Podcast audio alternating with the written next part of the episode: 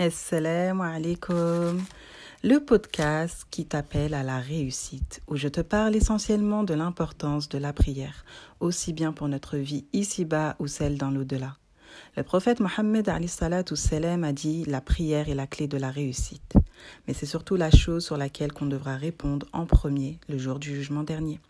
Alors ici, que tu sois musulmane ou non, jeune femme ou maman, assidue ou en manquement dans ta salade, j'espère te donner la véritable saveur de la prière, afin de goûter à travers celle-ci à la réussite de ta vie éphémère et éternelle. Ta prière, ta réussite.